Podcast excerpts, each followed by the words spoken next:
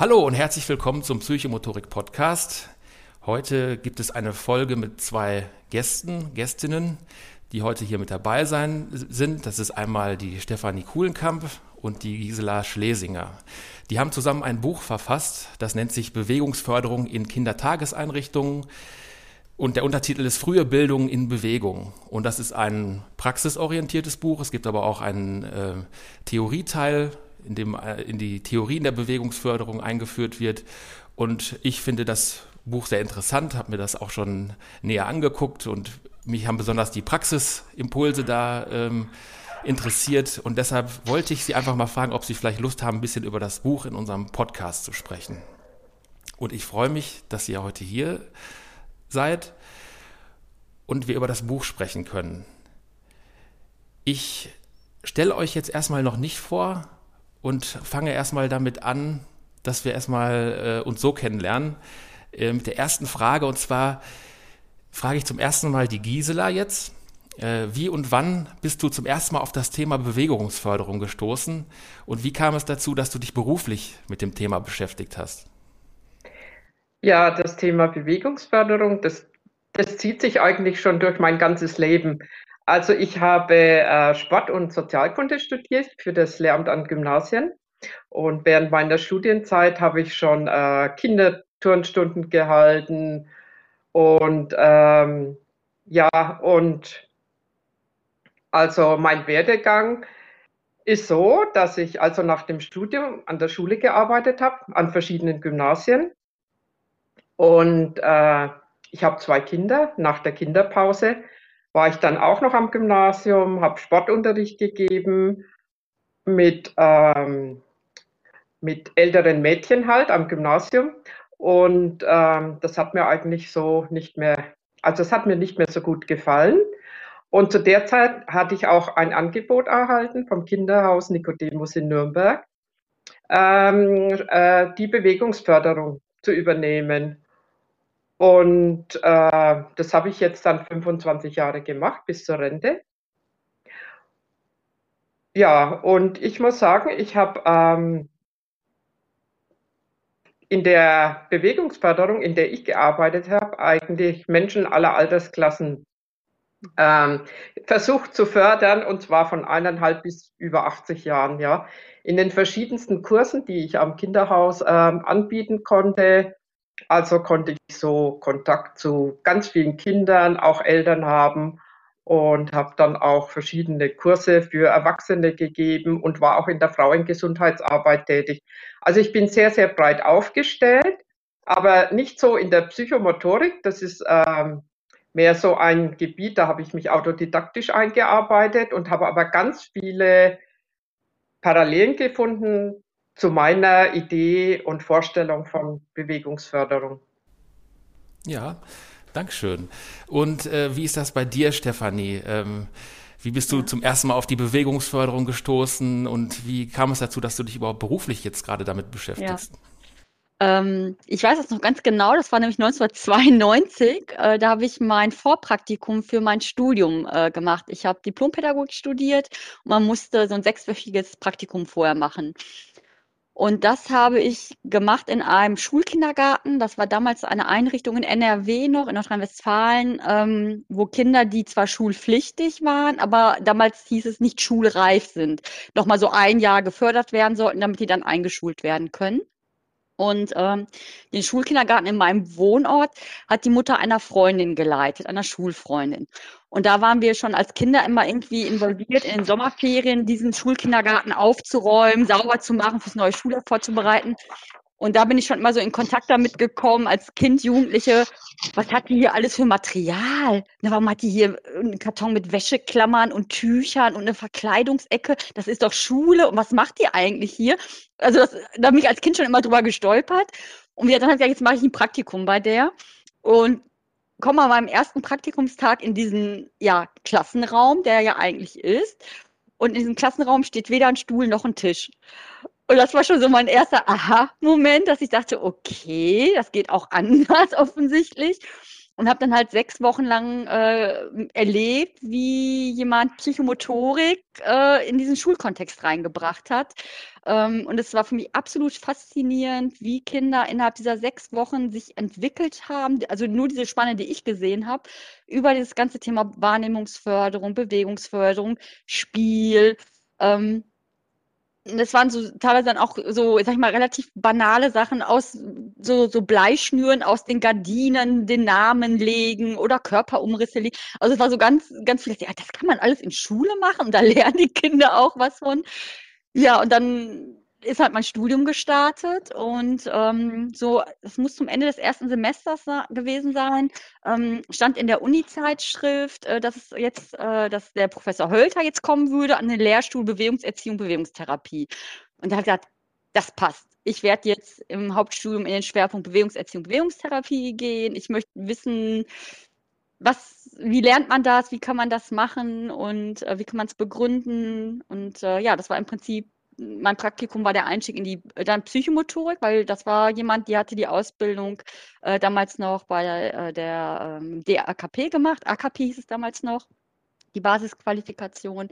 Ja, und so bin ich auch dann irgendwann in den AKP, heute DAKP äh, gekommen, habe dann meinen Weg genommen. Thema hat mich nicht mehr losgelassen. Äh, Im Studium war dann irgendwann die Frage von dem ähm, Gerd Hölter, wer möchte denn so ein Ambulatorium gründen, also eine universitäre Lehr- und Forschungseinrichtung zum Thema Bewegung. Ja, da habe ich gesagt, das mache ich gerne mit. Und äh, ja, inzwischen, ja, also das Ambulatorium gibt es, Bewegungsambulatorium gibt es jetzt schon ganz lange. Ich glaube, nächstes Jahr sind wir 30 Jahre dabei. Ähm, ich bin äh, dem Ganzen verbunden geblieben. Ich arbeite immer noch auch in der Praxis, in der psychomotorischen Praxis einmal in der Woche. Ich äh, leite den Verein mit zwei Kolleginnen zusammen und äh, lehre jetzt halt, das ist jetzt so meine aktuelle äh, Arbeit äh, äh im Lehr also im Bereich soziale Arbeit, das Thema Bewegung, Spiel und Sport in der sozialen Arbeit. Mhm. Genau. Ja, danke, das hört sich spannend an. Ähm, Gisela, ähm, Kannst du mir erzählen, wie ihr überhaupt zusammengefunden habt, äh, um das Buch zu schreiben? Also wann habt ihr euch kennengelernt? Wie ist das zustande gekommen? Äh, und wie habt ihr euch dann entschieden, dieses Buch zu schreiben? Und wie ist der Prozess vielleicht auch verlaufen? Ja, also das war so. Die Stefanie war Schriftleitung bei der Zeitschrift Motorik. Und ich habe begonnen vor ja, sechs, sieben Jahren äh, so einige Artikel zu, zu schreiben über meine Arbeit und äh, habe zuerst mal an Kindergarten heute im Hertha Verlag einen kleinen Artikel veröffentlicht. Und dann bin ich auf die Idee gekommen, mal äh, bei Motorik was einzureichen. Und der erste Artikel war Kinderbuchfiguren als Vorbilder für starke Kinder.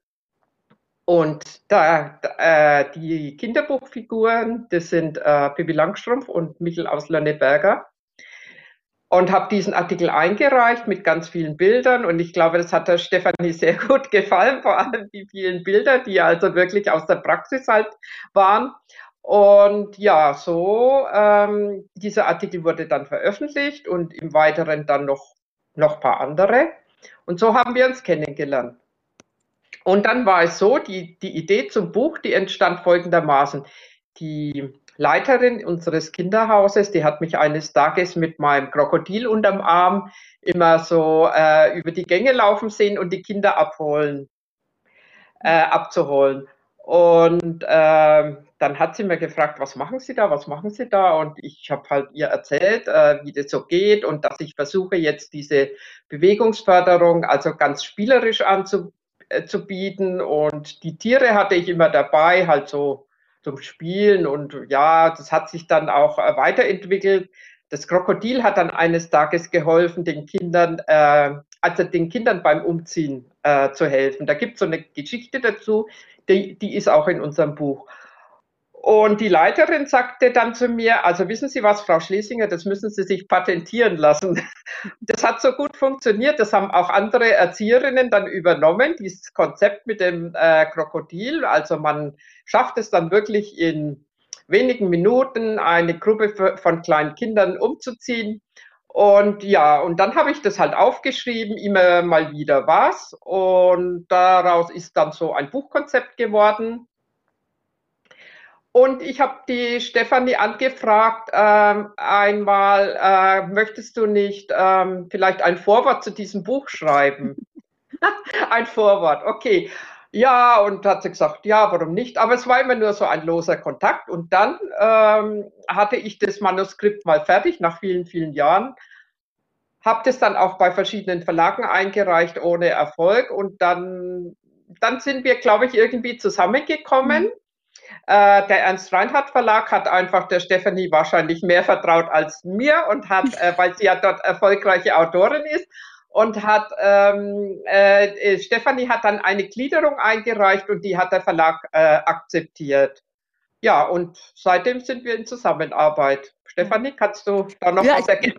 Ja, ich kann vielleicht ergänzen, äh, das, was mich äh, bei deinem, schon bei deinem ersten Artikel fasziniert hat, äh, waren tatsächlich nicht nur die Bilder, sondern dass du als Profi mit so vielen Jahren Erfahrung immer wieder so ein theoretisches Fundament für deine Praxis hattest. Ja, weil ähm, wir haben oft so Einreichungen bekommen, tolle, ich sag mal jetzt Spiele, tolle Ideen, aber ohne ein theoretisches Fundament.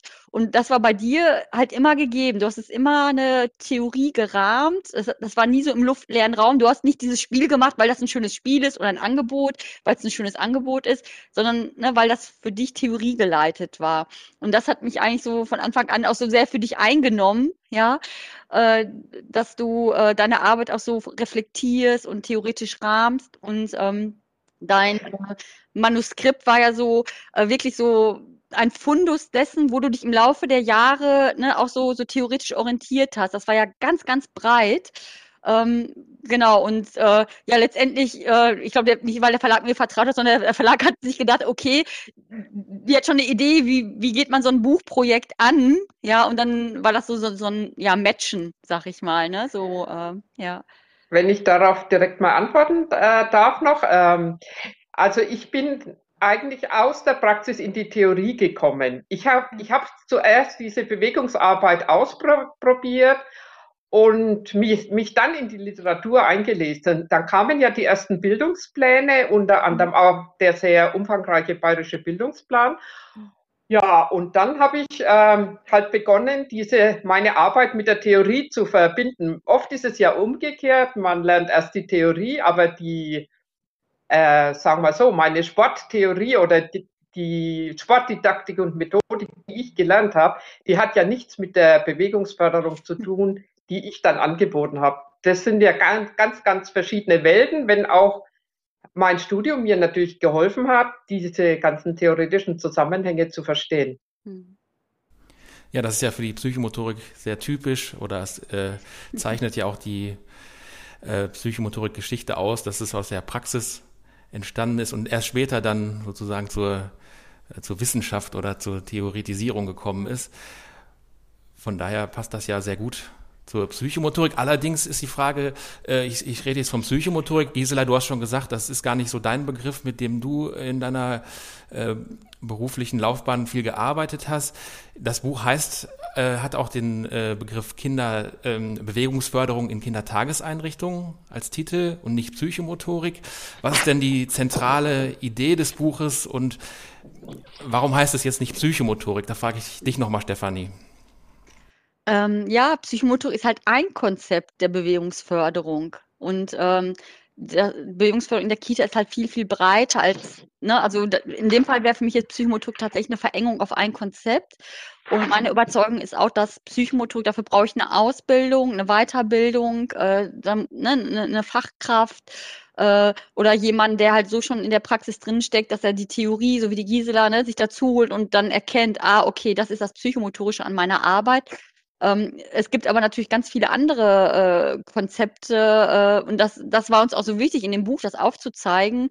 Äh, zum einen, dass die unterschiedlichen pädagogischen Ansätze schon eigentlich immer auch Bewegung mitgedacht haben, in sehr unterschiedlicher Art und Weise, ähm, dass sich so ein Verständnis auch jetzt entwickelt hat und das Konzept, zum, deshalb auch der Untertitel zu sagen, das Fundament der frühen Bildung ist die Bewegung.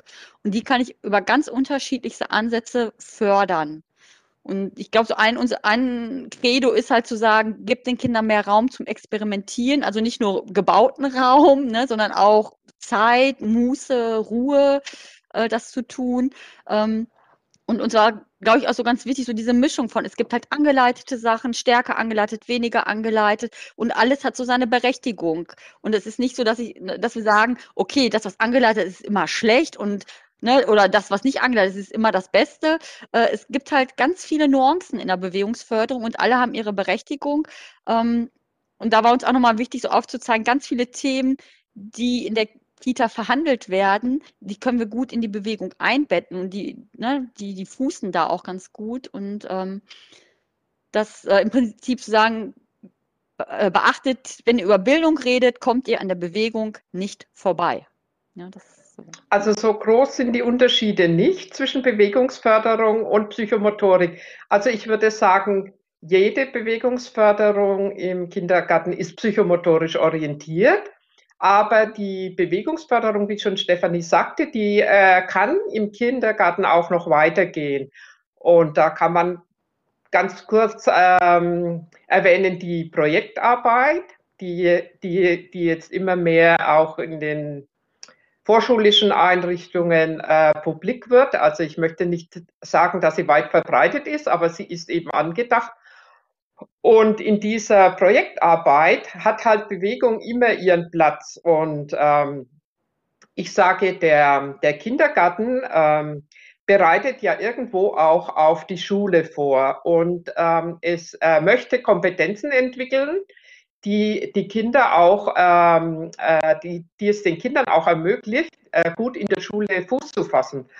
Und da äh, findet Bewegung ähm, auch teilweise ein bisschen einen anderen äh, Platz. Und zwar geht es einfach um verschiedene Kompetenzen, die ähm, da erworben werden. Ich möchte mal da äh, nennen diese sogenannte lernmethodische Kompetenz, dass Kinder lernen, wie sie lernen. Und da hat einfach Bewegung immer ihren Platz, denn Kinder lernen einfach nicht im Kopf, sondern sie lernen mit dem Körper, erforschen die Welt mit dem Körper, wie es ja auch in, in der Psychomotorik äh, gut zum Tragen kommt. Und ähm, was auch interessant ist, es gibt ja auch inzwischen ganz wissenschaftliche Studien, wie Bewegung ähm, Intelligenz fördert. Also zwar noch ganz wenige, aber es gibt sie. äh, Wenn es interessiert, kann, kann, ich ganz kurz so eine äh, äh, Studie benennen. Ähm, da, es geht darum, ähm, im Bereich der kognitiven Flexibilität äh, gibt es so einen Bereich, der, das ist, ähm, äh, oh, jetzt fällt mir der, der Name nicht ein. Das ist die, die Flexibilität, also äh, Figuren zu betrachten und die im Kopf äh, drehen zu können, ja. Äh, wenn man zum Beispiel eine, eine kleine Grafik sieht und im Weiteren äh, wird diese Grafik dann immer verdreht, auf den Kopf gestellt oder nach links oder rechts, dann müssen die Kinder herausfinden, äh, wie oft diese kleine Figur vorkommt. Und dazu ist es notwendig, dass man halt das im Kopf macht. Man kann es nicht mit dem Körper machen. Und da wurde festgestellt in Studien, dass also diese kognitive Flexibilität ähm, dass die sich sehr, sehr gut mit Bewegungsförderung äh, fördern lässt. Und zwar ganz besonders mit, mit Übungen und Förderung des Gleichgewichts und der räumlichen Orientierung. Und diese Fähigkeiten, die sind auch wichtig für mathematisches Verständnis, für Figuren erkennen, also ist eigentlich äh, äh, für alles Mögliche. Und äh, ja, das ist halt, äh, das sind halt auch so Kompetenzen, an die denkt man natürlich immer in der Vorschularbeit. Das ist vielleicht in der Psychomotorik nicht so. Da geht es mehr so um das körperliche und emotionale Erleben, auch um soziale Kompetenzen. Aber die vorschulische Bildungsarbeit hat halt auch noch vielleicht etwas mehr die Kognition so im Fokus. Mhm. Ja, danke. Jetzt habe ich ja hier zwei äh, sehr erfahrene Fachkräfte vor mir sitzen, zumindest auf dem digitalen Bildschirm. Und da würde mich interessieren, wie hat sich für euch im Verlauf der Zeit in, euer, in eurer Berufserfahrung oder vielleicht auch im theoretischen Sinne in den letzten 50 Jahren, kann man das vielleicht auch mal zurückdenken. Steph äh, Stefanie, ähm, du hast gerade schon angesprochen, dass es verschiedene Ansätze in der Bewegungsförderung gibt, auch schon äh, ja viele reformpädagogische Ansätze mhm. wurden da beschrieben. Äh, sind diese reformpädagogischen Konzepte in den letzten Jahren mehr in die in die zum Standard geworden mit der Bewegung auch? Oder wie hat sich so die das Bewegungsverständnis in den letzten ich weiß nicht ich sag mal 50 Jahren verändert? Hm. ähm, da kann ich jetzt gar nicht so eine allumfassende Antwort glaube ich drauf geben. Ähm, ich kann halt noch darauf verweisen, im, wir hatten ein großes Forschungsprojekt, äh, ne, Bewegung in der frühen Kindheit, wo wir unter anderem auch äh, pädagogische Fachkräfte interviewt haben zu ihrem Bewegungsverständnis. Und das war sehr breit gestreut, das Bewegungsverständnis. Also wir können nicht davon ausgehen, dass es so ein einheitliches Bewegungsverständnis in der Praxis gibt. In der Theorie ähm, sehen wir das eigentlich flächendeckend die Bedeutung von Bewegung äh, in, in der frühen Bildung. Also das ist, glaube ich, schon zentral geworden. Also man kommt, glaube ich, an frühpädagogischen Diskurs nicht mehr vorbei, ohne auch an Bewegung zu denken.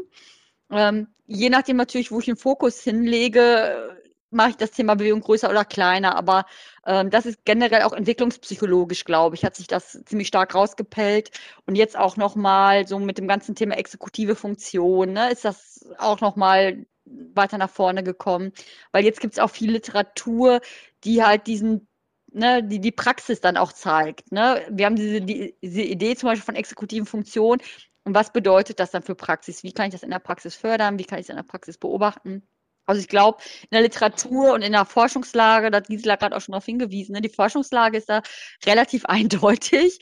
Äh, aber bis das so in die Praxis runtergebrochen wird, das dauert halt. Und äh, wir haben da in dem Forschungsprojekt äh, auch so zentrale Stellen ausgemacht, weil wo und von wem werden zum Beispiel die, die pädagogischen Fachkräfte ausgebildet? Ja, wie ausgebildet sind die Ausbildern, Ausbildenden und ne, wo liegen die halt so einen Schwerpunkt? Ähm, also ich weiß aus ja. meiner Praxis, dass die äh, Fachkräfte, also die, die Erzieher, äh, sich äh, sehr äh, unwohl fühlen, eigentlich, wenn sie so Bewegungsangebote machen müssen. Ne? Ähm, sie sagen auch, dass sie in, in, in ihrer Ausbildung relativ wenig gelernt haben. Und ich habe beobachtet, äh, die Bewegungsangebote, also zumindest die angeleiteten Bewegungsangebote, äh, orientieren sich eigentlich äh, sehr am, am Sporttreiben der Kinder und Jugendlichen. Ja, also man macht eine Turnstunde mit Erwärmung und Hauptteil und Schluss und ähm, überträgt halt das, äh, was man selber äh, im Sport erlebt hat, ähm, äh, in diese Turnstunde. Ne? Und äh, ja, die Ausbildung ist einfach, das hat ja auch die äh, Studie ergeben, die, äh, die Stefanie gerade erwähnt, erwähnt hat, Bewegung in der frühen Kindheit. Also, dass die Ausbildungslage relativ äh, schwach ist, dass die, die, äh, die frühpädagogischen Kräfte sich relativ unwohl fühlen. Und also da gibt es sehr, sehr viel zu tun. Und ähm, ich denke, da muss einfach in der Ausbildung sehr, sehr viel passieren.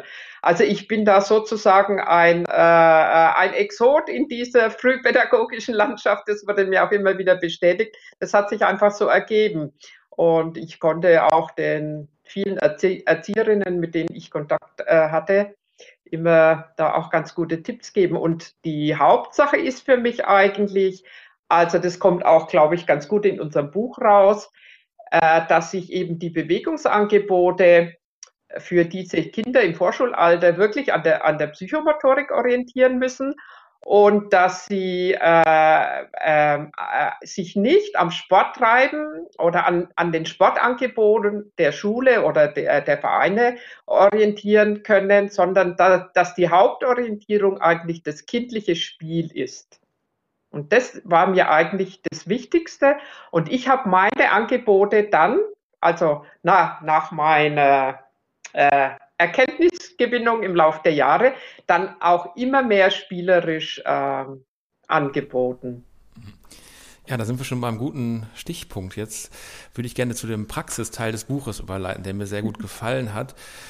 Und du hast ja gerade schon das äh, Spielerische angesprochen und jetzt würde ich das gerne so machen, dass ähm, wir als ZuhörerInnen jetzt abgeholt werden und in diese Bewegungslandschaften und Bewegungsangebote, die ihr entworfen habt oder äh, beschrieben habt, ein bisschen eintauchen. Und da würde mich interessieren, Gisela, wenn du sich selbst in diese kindliche Rolle nochmal äh, zurückversetzt oder in dein inneres Kind, welches Projekt würde dir da von euren beschriebenen am besten gefallen und kannst du uns das mal kurz beschreiben, was man da erleben und entdecken kann und vor allen Dingen auch lernen kann?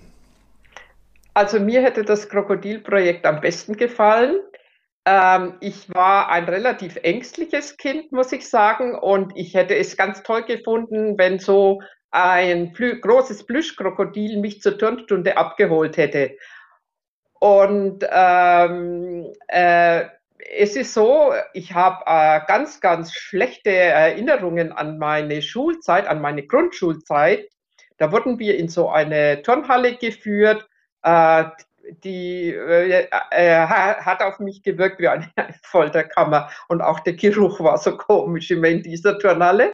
Also es war keine angenehme Erfahrung. Und da ähm, hätte ich mir vorstellen können, so eine spielerische Begleitung äh, mit dieser Krokodilgeschichte, äh, das hätte mir sicher die Ängste genommen.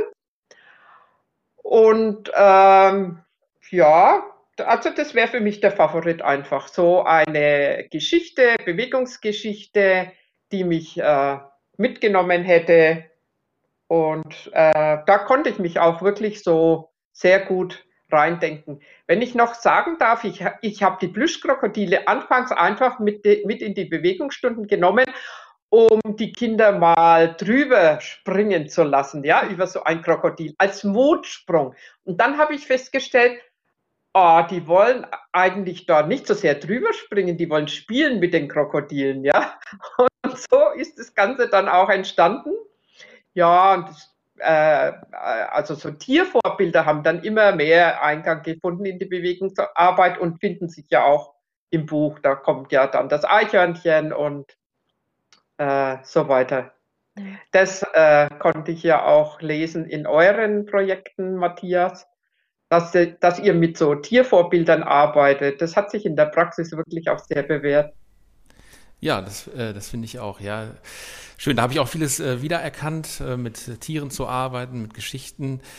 Ähm, ja, und dieses Bild, was du gerade gesagt hast, das finde ich nochmal sehr, ein sehr schönes Symbolbild, dass das äh, Kuscheltier erst zum, im sportlichen Sinne zum Drüberspringen benutzt wird und dann diese Erkenntnis kommt, dass eigentlich was ganz anderes das Bedürfnis ist.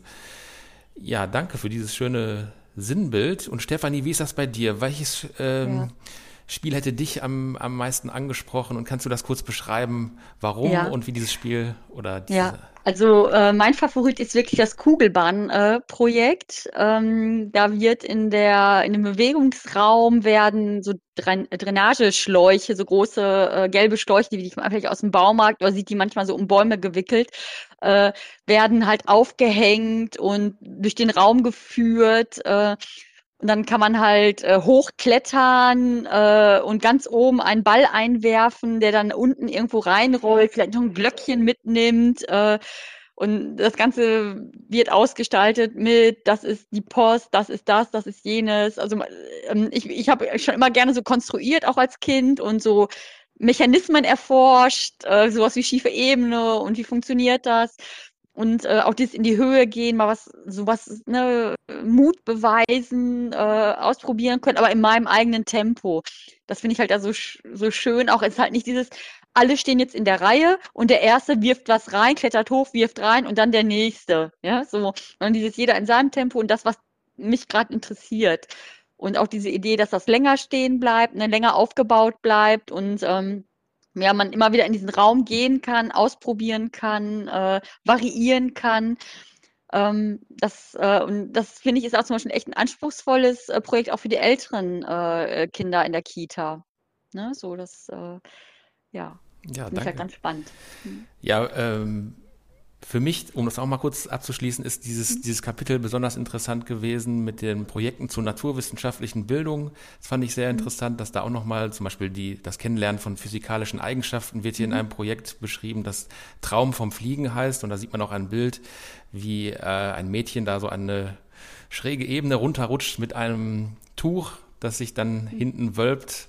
Äh, das hätte mich sehr angesprochen, das mal auch auszuprobieren. Oder so ein Fallschirmexperiment, dass da Kinder auf eine Leiter klettern und dann so einen Fallschirm runtergleiten lassen. Also da hätte ich, hätte ich gerne mitgemacht. Ich glaube, ne, also jeder von uns hat so seinen Favoriten, daran merkt man, wie wichtig das ist, auch so eine Vielfalt anzubieten ne, und so die kindlichen Realitäten zu treffen. Ne, die Ingrid Olbrich nennt das ja so relevante Wirklichkeiten. Ne? Also das, was für die Kinder gerade eine Relevanz hat, da wo sie thematisch andocken können, was gerade ne, so ihre Anliegen sind, ihr Arbeitsfeld ist. Es ist vielleicht so ganz spannend. Äh, ich habe über Gisela auch nochmal so die aktuellen Helden der Kindheit kennengelernt. Äh, irgendwie PJ Masks oder so, die Pyjama-Bande. so. Ja, genau. Also, was, was ist das? Ja, und dann muss ich erstmal googeln. Und da habe ich so gemerkt, ja, die Gisela ist echt voll am Puls der Zeit, weil die einfach jeden Tag mit den Kindern in Kontakt ist, kriegt die natürlich diese Themen auch der, der jungen Kinder mit. Ich arbeite eher mit älteren Kindern, das ist dann schon mal anders, ne? Die haben andere Vorbilder. Ähm, aber das, das fand ich ja nochmal so ganz eindrücklich, ne? Dieses so, ich muss mich auch auf die Welt der Kinder einlassen. Also nicht nur ich biete was an, sondern die bringen ja auch etwas mit und bieten was an. Ne? Wenn ich da vielleicht noch ergänzen darf, ähm, äh, das Beispiel äh, zeigt auch auf, dass man ähm, äh, die Kinder beobachten muss. Mhm die Interessen der, äh, der, Kinder erschließen sich über die Beobachtung. Und das ist ja auch, auch, das didaktische Prinzip der Frühpädagogik, dass man die Kinder beobachtet, ganz genau wahrnimmt, um ihre Interessen äh, zu erforschen. Und ähm, das Zweite, Wichtige ist, äh, dass man die Kinder motiviert zur Bewegung. Und ich habe festgestellt, die Motivation ist eigentlich ganz einfach die geht nicht so, dass, wir in die Turnhalle gehen und äh, äh, sagen, ah, wir lernen heute mal Schwingen ähm, an der Turnstange oder ein Wurzelbaum, sondern die Motivation geht ganz anders.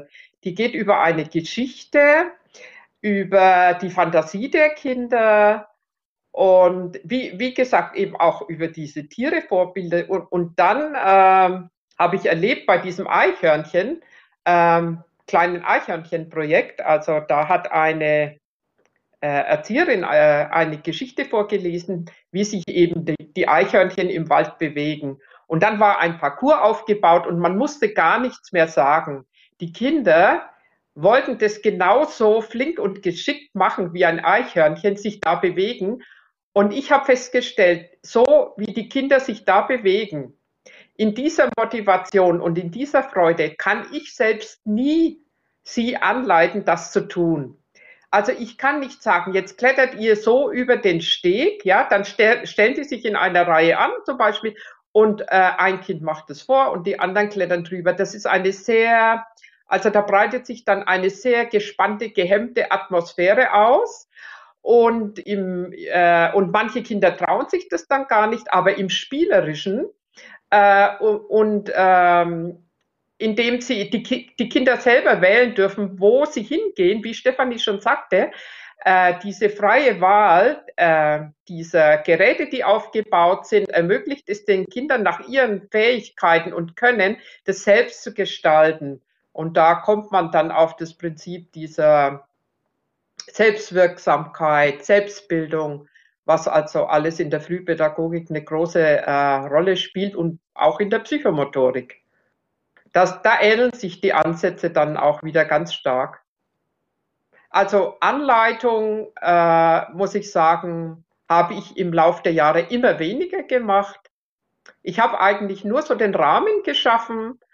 Äh, Gibt es auch dieses schöne Stichwort äh, Ermöglichungsdidaktik. Mhm. Also man schafft einfach den Rahmen, den Raum und die Zeit und die Idee.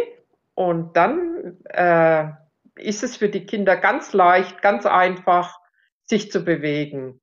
Und das ist eigentlich der Schlüssel, denke ich, für die Bewegung in der Frühpädagogik. Ja, danke, Gisela.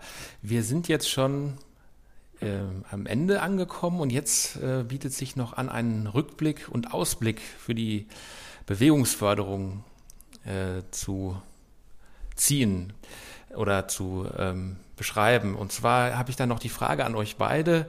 Ich fange jetzt erstmal mit Stefanie an.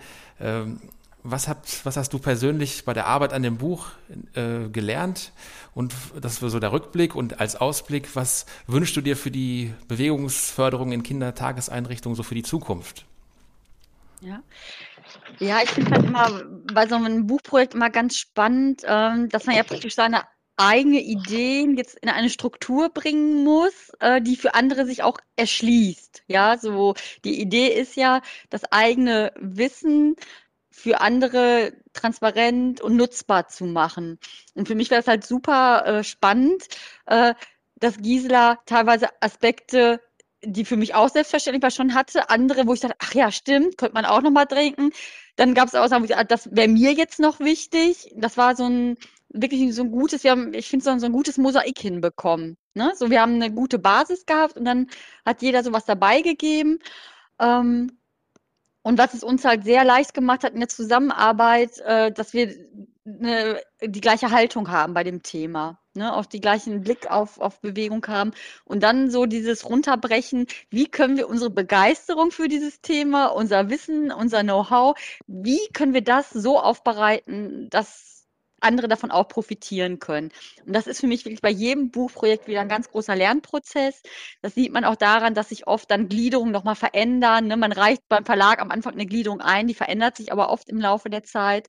Ähm, dann im Austausch mit Gisela kamen nochmal wieder neue Ideen äh, und das müssten wir auch noch und das. Und dann fängt man an, ah, jetzt ne, 240 Seiten, ah, wir müssen jetzt kürzen. Was, was kürzen wir? Äh, ne, was wird größer, was wird kleiner? Mm.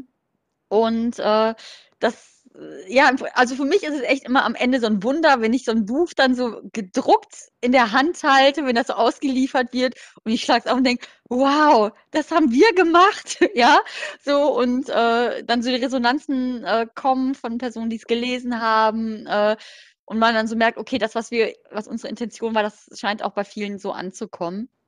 Ähm, also ähm, für mich war es tatsächlich nochmal so dieses, dieses ganze Wissen nochmal zu gliedern, zu strukturieren, in Zusammenhänge zu bringen. Ähm, auch so die, die Arbeit aus den ganzen letzten Jahren mit ne, äh, Gislas Arbeit zu verschränken, zu verzahnen. Ähm, ja, und was, was ich mir halt wünsche, ist, dass tatsächlich so dieses Verständnis der Bedeutung von Bewegung, dass das selbst schon beim Bau von Kindertageseinrichtungen, wenn neu gebaut wird, schon bedacht wird, äh, dass ein Verständnis herrscht äh, davon, dass ein Gruppenraum für eine Kita ist nicht toll, wenn da 20 Tische und Stühle drin stehen, sondern ja, Bildung bedeutet nicht, wir sitzen am Tisch und malen. Das, das ist auch ist nicht mehr so in der Frühpädagogik. Das hat sich wirklich gewandelt. Aber auch dieses Zulassen, ne, das Ermöglichen, diesen ne, Ermöglichungsdidaktik, das, da, ich wünsche ja den pädagogischen Fachkräften viel mehr Mut, sich was das zu wagen, den Kindern was auch zuzutrauen, den Kindern was zuzumuten. Und äh, ich wünsche ihnen auch den, den pädagogischen Fachlichen selber eine gute Bewegungserfahrung, weil ich glaube, das ist oft die Brücke. Wenn ich selber positive Erfahrungen mache in der Bewegung, äh, mich auch als wirksam erlebe in der Bewegung, dann werde ich das auch an die Kinder weitergeben. Wenn ich selber keine gute ähm, ne, Bewegungsbiografie habe, die eher von ja, Misserfolgserlebnissen geprägt ist, von Unwohlsein geprägt ist, ähm, also das wäre so mein Wunsch, dass, dass pädagogische Fachkräfte in ihrer Ausbildung mit positiven Bewegungserlebnissen konfrontiert werden, das erfahren dürfen und dann das auch übertragen können in den pädagogischen Alltag. Ja, danke, Gisela. Wie ist das? Wie fällt dein Rückblick auf die Arbeit am Buch aus und äh, wie ist dein Blick in die Zukunft in Bezug auf deine Wünsche für die Bewegungsförderung? Also ich fange mal beim zweiten an. Mein Wunsch ist ähm, die Ausbildung der Fachkräfte muss sich äh, verbessern. Die Bildungspläne äh, müssen Bewegungsförderung eindeutig viel, viel, viel genauer und umfangreicher beschreiben. Und äh, ja, was Stefanie auch schon äh, angerissen hat, ist äh, die Kindertagesstätten. Ich sage immer, äh, sind, ich will jetzt niemand zu nahe treten, vergleiche ich immer mit Legebatterien, ja. Die Quadratmeterzahl äh, pro, pro, Kind äh, geht, glaube ich, über, äh, also die vorgeschriebene beim Bau von Kindertagesstätten geht, glaube ich, über eineinhalb Quadratmeter nicht raus. Und ich muss sagen, da ist eigentlich schon der Knackpunkt. Äh, äh, so können sich Kinder gar nicht entwickeln. Also sie wenn Sie einmal in der Woche oder zweimal eine angeleitete Bewegungsförderung haben, ist es gut. Aber äh, man muss auch da wirklich umdenken. Also Kinder brauchen einfach viel mehr Platz. Und ich weiß aus der Praxis, dass das nicht so leicht umzusetzen ist. Ja, man kann nicht äh, umbauen und auch bei den Neubauten nicht riesige Räume schaffen. Ähm, aber ich, ich, rate also den äh, Fachkräften einfach den Aktionsradius mit den Kindern zu vergrößern. Und der ist eindeutig der, sie müssen raus aus dieser Kindertagesstätte und nicht den ganzen Tag drin bleiben. Ähm, unsere Kinder, die können ja oft gar keinen äh, längeren Fußweg mehr machen. Und ähm, äh, sind, ähm, ja, äh, aus Studien weiß man das ja ziemlich genau, dass die Motorik nachlässt, die, äh, die Kraft und ähm, äh, also die allgemeine kardiologische Fitness halt bei Schulanfängern heute nicht mehr die ist, wie sie vielleicht vor vielen Jahren waren, ja. Und ähm, also die Bewegung muss halt wirklich alltagsintegriert sein und nachdem man, wie gesagt, also nicht die Bauten einfach ändern kann, muss man mit den Kindern rausgehen. Und man muss den Sozialraum, der diese Kindertagesstätte umgibt, den muss man erforschen mit den Kindern. Man war, äh, es ist ja so, dass die meisten Kinder heute den ganzen Tag in der, in der Tagesstätte sind. Äh, und da leben sie eigentlich auf sehr, sehr beengten Räumen. Und äh, es ist äh, und es wird äh, oft den Kindern so viel angeboten an, an äh, mit Spielsachen und Förderung, ja. Und man vergisst immer, immer den Raum außenrum. Man muss den Sozialraum erforschen mit den Kindern. Es gibt Spielplätze, ja. Es gibt, äh, äh, äh bei uns gibt es kleine Bachläufe, einen kleinen Wald. Es ist zwar nicht überall, aber auch in der Großstadt findet man schön angelegte Spielplätze und äh, wo die Kinder sich einfach weiträumig äh, ausleben können. Und äh, der Hintergedanke ist auch der, dass wenn man mit den Kindern den Sozialraum erforscht, dass diese Kinder das dann auch an die Familien weitergeben. Und so sich einfach auch ein anderes äh, Verständnis von, von Bewegung dann äh, da entwickeln kann. Die Eltern haben ja keine Zeit mehr, die Kinder in den Sportverein äh, zu begleiten, denn am Abend wenn die um fünf äh, aus der Tagesstätte abgeholt werden, äh, dann müssen die erstmal nach Hause. Die Mutter hat gearbeitet, dann muss äh, äh, der Haushalt gemacht werden. Es bleibt einfach keine Zeit, den Kindern äh, eine gerechte Bewegungsförderung anzubieten. Dann bleiben halt noch die Wochenenden und wenn man am Montag die Kinder in der Tagesstätte befragt, was sie am Wochenende gemacht haben, äh, die Antworten, die brauche ich euch jetzt nicht zu sagen, das wisst ihr, wo die sitzen, ja, an welchen Spielkonsolen und, und Handys inzwischen auch schon, die Kleinen. Ja, man, und ich sage, die Kinder sind die, ähm, äh, wie soll ich sagen, eigentlich die Bewegungsverbreiterer für die, auch für die Familien. Wir haben ja ein kleines Projekt in unserem Buch äh, beschrieben, äh, äh, das ist Gummibärchen, Kraftmeier und Co., wo, wo die Eltern eingeladen werden, äh, mit den Kindern äh, einfach so, so, eine ganz einfache tierische äh, Gymnastik zu machen und zu üben und dann bekommen die, können die so kleine Pläne bekommen für zu Hause und äh, Fitness ist immer ein, ein Thema auch bei Müttern, ja, und so, also wie gesagt, auch die Familien halt mit reinzunehmen und äh, praktisch die Kinder nicht nur zu fördern, sondern auch aufzuklären. Was kann man in der Freizeit machen? Äh, ja, wie, wie kann ich das auch in, in meiner in meinem privaten Rahmen umsetzen, die Bewegungsideen. Und das, das ist auch eine Aufgabe der frühpädagogischen äh, Bewegungsförderung.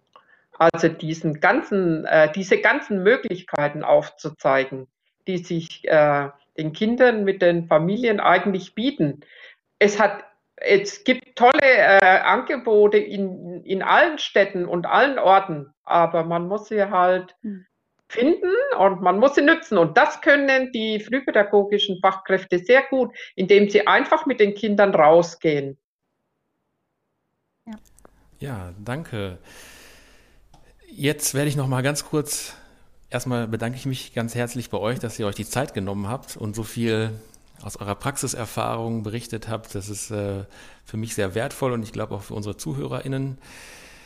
Und jetzt sage ich noch mal kurz was zum Buch. Das Buch äh, heißt Bewegungsförderung in Kindertageseinrichtungen, ist von äh, Stefanie Kuhlenkomp und Gisela Schlesinger, ist im Ernst Reinhardt Verlag erschienen am 10.05.2021, äh, kostet äh, 27,90 Euro, hat 211 Seiten und 70 Abbildungen. Das muss man besonders unterstreichen. 70 Abbildungen und auch farbige Abbildungen, was auch nicht selbstverständlich ist. Das ist auch immer äh, eine Kalkulation für so Verlage, dass man auch farbige Abbildungen machen muss. Das wird dann auch sehr teuer in der Produktion. Ähm, und hier bekommt man wirklich ein sehr dickes Buch mit vielen Bildern und Praxisbeispielen, aber auch fundierten Theorieinhalten.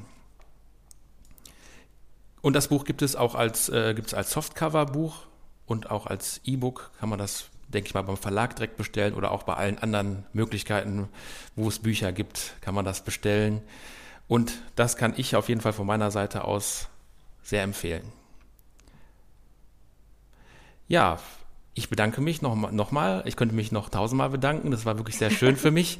Hat mir sehr viel Spaß gemacht. Ich hoffe, euch hat es auch ein bisschen ja. Freude bereitet. Ja, danke für die ja. Chance, das Buch mit, ja. ne, auch mal so mit mehr Informationen zu begleiten. Ne? Mhm. Ich danke auch für die Einladung.